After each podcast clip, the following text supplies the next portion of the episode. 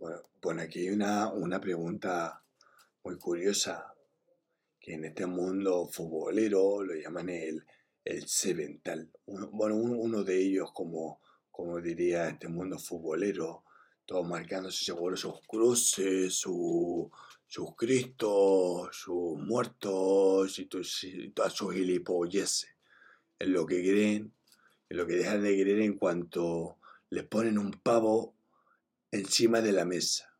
Cuando no inglés chino y cuando no sudamericano. A lo que voy. Y, cuando no- y, los, afri- los africanos, mi niño, los africanos, los africanos, los africanos se lo comen el tubo de escape. A lo que voy. Eh, ¿Con qué sueñan los ciegos? Una cosa antes de nada. En lo esencial, los ciegos sueñan exactamente igual que los videntes.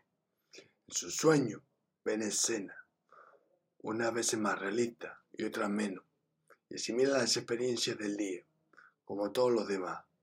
Solo el modo en que perciben esas escenas y las narran diferencia las descripciones de sus sueños de las que hacen los videntes. Como experimentan los ciegos, sus sueños es algo que varía en cada individuo y depende, entre otras cosas, de a qué edad se ha quedado ciego. A menudo las personas que perdieron la vista siendo adolescentes o adultos dicen que en sueños todavía pueden ver. Sin embargo, explican que con el paso del tiempo estas, impresiones ópticas se van haciendo más infrecuentes. En cambio, aumenta la importancia de la percepción de los otros sentidos. Al despertar recuerdan con mucha más claridad lo que han oído y tocado, sus sueños que las imágenes. La causa se halla en su cerebro. Cuando el centro de la visión ya no es utilizado, el cerebro olvida poco a poco las impresiones que ha almacenado. Pasan a primer plano otras percepciones sensoriales, el oído, el olfato y el tacto, y se vuelven más importantes a la hora de captar el entorno. Y lo mismo sucede en el sueño. Quienes se quedaron ciegos en época más tardía aseguran que con el tiempo olvidan los colores o las formas de diversos objetos. Cuanto a las personas ciegas de nacimiento, la situación es un poco más complicada. Hasta hace unos años, la ciencia estaba firmemente convencida de que en sus sueños no veían nada. Al fin y al cabo, su cerebro había aprendido a elaborar imágenes. El argumento es que sin estímulo óptico, el cerebro no puede formar un centro de visión operativo y por eso en el cerebro de estos ciegos no pueden surgir imágenes. Concuerda con esta teoría lo que cuentan sobre sus sueños en la mayoría de los ciegos de nacimiento. Aunque por la noche experimentan escenas totalmente normales, en las que se produce abonación, afirman también que en ellas no ven nada. Sueños perciben el calor del sol en la cara, el olor de un prado, la voz de una persona, pero no colores ni formas.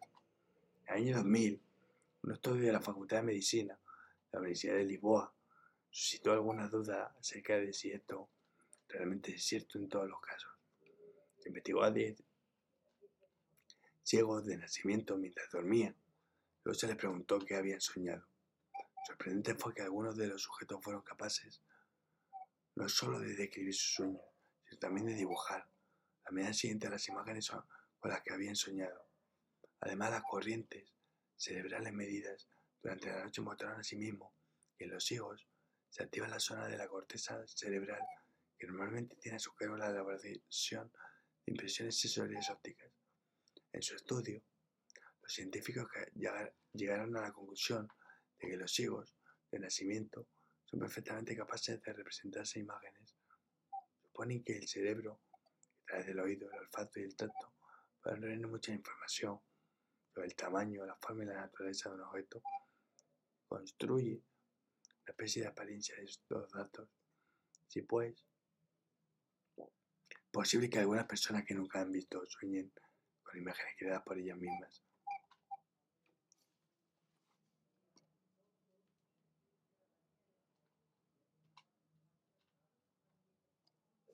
Pues, ¿qué le diría si se ha equivocado este hombre? ¿Qué le diría? Si he equivocado con esa respuesta. ¿Qué le diría? canal tengo un kilo de argumentos para rebatírsela. Pero un kilo, un kilo, un kilo de libros, un kilo de argumentos. Llevándose el libro al argumento. Pero no por ende significando una frase, es el título.